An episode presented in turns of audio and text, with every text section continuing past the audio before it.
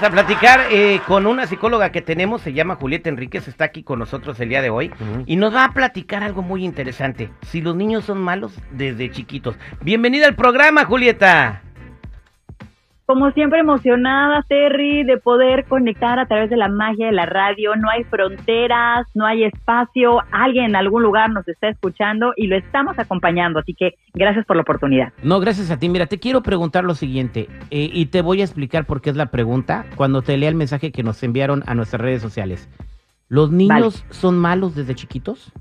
o sea, el ser humano tiene la maldad en el alma desde que es un, un párvulo de, de dos, tres años de edad. Fíjate que hay estudios que demuestran que por el contrario, eh, se pone a los bebés que apenas están como gateando en situaciones de que a un adulto se le cae algo, por ejemplo, y el bebé pone atención, deja su juego y se acerca para tratar de entregárselo. De que un adulto esté como cabizbajo, sollozando, como si estuviera triste, y el bebé va y lo abraza de que un animalito esté como que no puede caminar o está como herido o está malito y va y lo acaricia. Entonces los estudios demuestran que en esencia, por naturaleza, tendemos a la generosidad, a la bondad.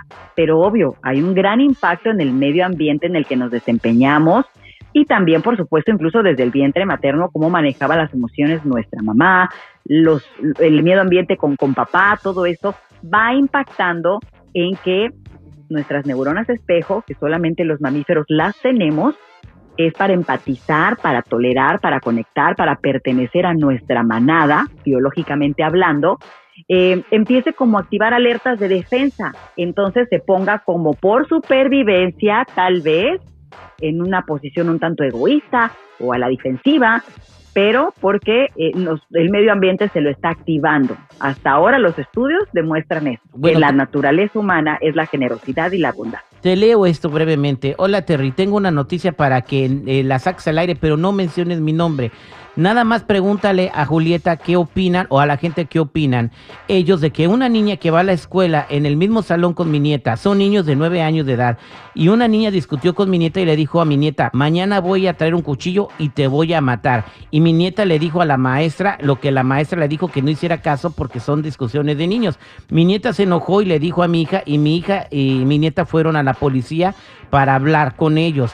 Entonces, no le hacen caso en la escuela porque dicen que son cosas de niños. Yo quiero saber por qué está pasando esto y por qué una niña de nueve años le dice a otra que la va a matar. Wow, este, interesante esto. Nueve años, te voy por un cuchillo y te voy a matar. Y, hay situaciones en las que ha pasado, ¿eh? Un cuchillo, una pistola, sí, sí ha pasado en diferentes lugares, eh, en, México, en otros países, sí, sí ha pasado, también allá en la comunidad hispana, etcétera. ¿Por qué? Porque es lo que ven, lo que escuchan, lo que observan, o en el núcleo familiar o en, en los vecinos.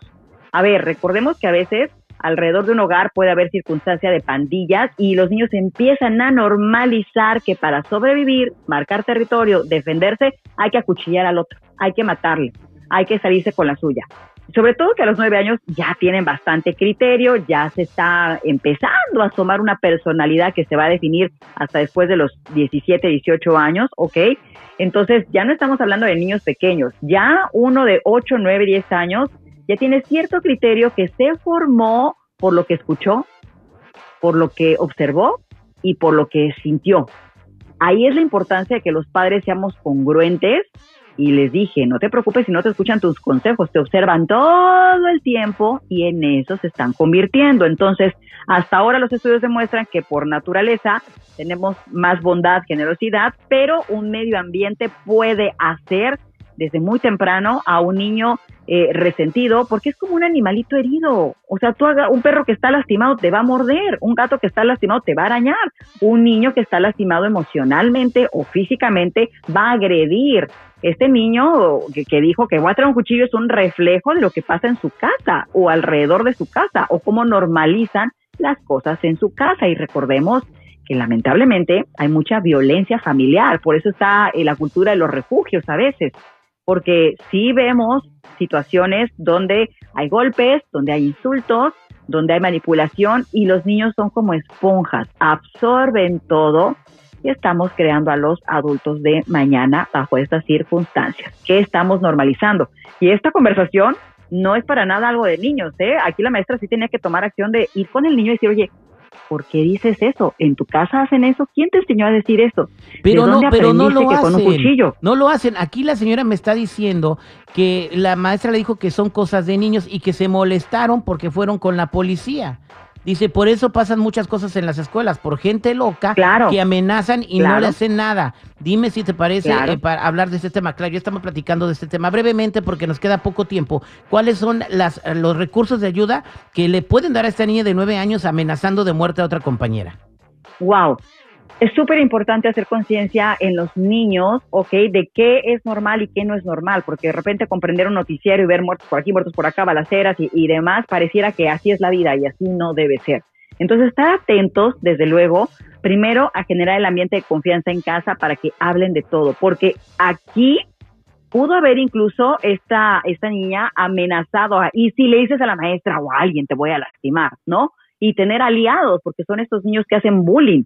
Y entonces los demás, para no ser víctimas, pues se suman al que quiere hacer bullying y entonces maltratan a la gente y ahí es donde la red de contención en casa abre a que los niños se sientan en confianza. No solamente en este tema de violencia, a veces hablamos de abuso sexual también.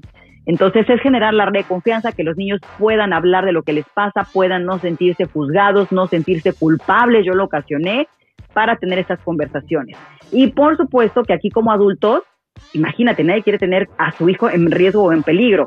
Ponerlo atento de las palabras, las condiciones, y yo volvería a hablar como mamá con esa maestra, porque no es normal, no sé qué horas normalizaron. Qué bueno que pusieron una alerta ante la policía, porque ahí ya por lo menos hay un, un algo que precede y que esperemos que no pase a mayores, pero como bien dicen, por eso pasan las cosas que estamos viendo y que son de verdad los siempre hay focos rojos y, y, todos los ignoran siempre hay focos eh, rojos y todos los ignoran. Pero bueno gracias por platicar con nosotros Julieta. Para toda la gente que quiera platicar contigo si tienen algún problema emocional que, o que quieran que les eches la mano con depresión o salud mental cómo te pueden encontrar Claro que sí, en Google ponen mi nombre, Julieta Enríquez, ahí están todas mis redes sociales, conferencias en línea y vamos haciendo comunidad para podernos ayudar y así crear mejores soluciones. Muchas gracias a todos por acompañarnos.